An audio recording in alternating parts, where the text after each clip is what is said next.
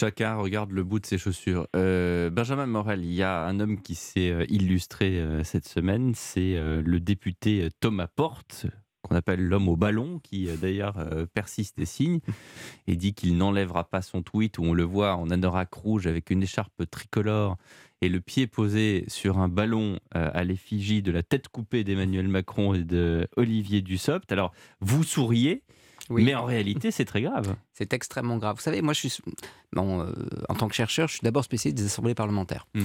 Et dans les assemblées parlementaires, ce que l'on voit pourrait apparaître comme étant en réalité relativement commun. Enfin, l'obstruction, il n'y a rien de tout à fait exceptionnel. Souvenez-vous, Jean-Louis Debré, ses 130 000 amendements, etc., lorsqu'il est présent sur, en 2006 sur la loi EDF. À l'époque, il y a toute une mise en scène de l'obstruction on bloque, on bloque avec emphase, on bloque avec une capacité de mettre en scène le blocage, y compris dans des conflits qui peuvent apparaître tendus, mais qui malgré tout sont scénarisés. Là, on perd le contrôle. Hmm. On perd le contrôle dans l'hémicycle et on perd le contrôle en dehors de l'hémicycle. Hmm. Le fait qu'il d'ailleurs il y ait une sanction, qui soit une sanction disciplinaire, qui soit prise dans euh, le cadre de l'Assemblée, 15 jours d'exclusion pour quelque chose qui s'est passé hors de l'Assemblée, là aussi en réalité, normalement, on ne prend pas une sanction disciplinaire pour quelque chose qui s'est passé hors de l'hémicycle. On voit qu'on mélange tout on voit qu'on mélange d'un côté la scène, le théâtre et ce qui euh, normalement est l'obstruction, et de l'autre côté un conflit qui devient un conflit larvé, qui devient un conflit violent entre députés où il n'y a plus réellement de limite, et de l'autre côté la gestion de la séance et une question d'ordre public, parce que ça relève pas de la gestion de la séance qui s'est passé. Là, il y a aujourd'hui quelque chose qui peut être judiciarisé. C'est quoi? C'est le, ça n'est pas au bureau de l'Assemblée nationale de trancher sur cette affaire de ballon. C'est la, justice. C'est la justice. C'est la justice. Et mais ça montre une forme de confusion aujourd'hui entre la politique hmm. et l'hémicycle, le débat parlementaire, c'est-à-dire cette capacité à dialoguer, y compris de manière dure dans l'hémicycle, et de l'autre côté une forme de violence latente quotidienne qui devient politique également, eh bien il n'y a plus réellement de limite. Et ça, ça devient excessivement inquiétant que l'on puisse présenter ce type d'image. Vous voyez, eh à, bien, à, Marseille, c'est nos confrères de CNews qui, euh, qui, qui montrent l'image à l'instant, une poupée à l'effigie d'Elisabeth Borne pendue donc on, continue dans, le, dans ce genre de spectacle. Euh. C'est tout à fait inacceptable. C'est pas si nouveau. Regardez la crise des Gilets jaunes, etc. Il y avait ça. Mais là, il y a une forme de caution politique. Et le fait qu'il y ait une caution politique est tout de même extrêmement grave. À ce stade-là, je crois qu'on a malgré tout franchi un certain nombre de limites. Et si on veut éviter que ces limites soient franchies, eh bien, il va falloir que les formations politiques elles-mêmes prennent sur elles de condamner. On a vu un certain nombre d'autres députés LAFI se désolidariser de Thomas Porte. Il va falloir qu'il y ait une condamnation nette pour ne pas que ça aille plus loin. William Tay là-dessus. Bah, moi, je, je, pense qu'il y a plusieurs points à prendre en compte. Le, premier, c'est que on, voit bien que ce qu'on voit dans le, débat politique retranscrit l'évolution qu'on a dans la société. C'est-à-dire que la société devient beaucoup plus violente et de, beaucoup plus radicale. On le voit dans les différents faits divers. Donc, il n'est pas anormal qu'en fait euh, la société politique suive ce même mouvement. Euh, je pense ensuite qu'il y a un point, c'est la question de la stratégie de Jean-Luc Mélenchon. Je pense que la stratégie de Jean-Luc Mélenchon est la suivante, c'est qu'il se dit que tant qu'il affrontera au second tour un parti de gouvernement, euh, les Républicains, Emmanuel Macron, ensemble, etc., il n'a aucune chance d'être élu président de la République et d'être majoritaire. Pour moi, sa seule chance, et je pense que c'est ce qu'il lui a dit, c'est d'instaurer un débat extrême gauche contre extrême droite, un UPS contre Assemblée nationale pour espérer l'emporter au second tour. Et pour ça, il doit dégoûter les électeurs dits raisonnables de participer au débat public. Et on voit petit à petit que les électeurs dits raisonnables, tout ce qui était d'habitude le, cercle de la raison d'Alain commence à se désintéresser du champ politique en raison de la violence. Et une fois que vous avez dégoûté une partie de ces électeurs-là de participer au débat public, est-ce qu'en fait hmm. les électeurs dits radicalisés ne seront pas majoritaires dans une France qui a voté non au référendum de 2005. Euh, c'est le, deuxième point. Le troisième point que je vois, mmh. c'est qui est responsable de cette violence actuelle. Mmh. Et autant c'est très imputable à la NUPES d'avoir euh, instauré un climat de zadification de l'Assemblée nationale depuis l'élection législative, mais il y a également une responsabilité portée au gouvernement. Parce qu'en fait, si par cas vous avez un camp qui fout le bordel dans le pays, mhm. il faut quand même un camp capable d'incarner et de pouvoir être le parti de l'ordre.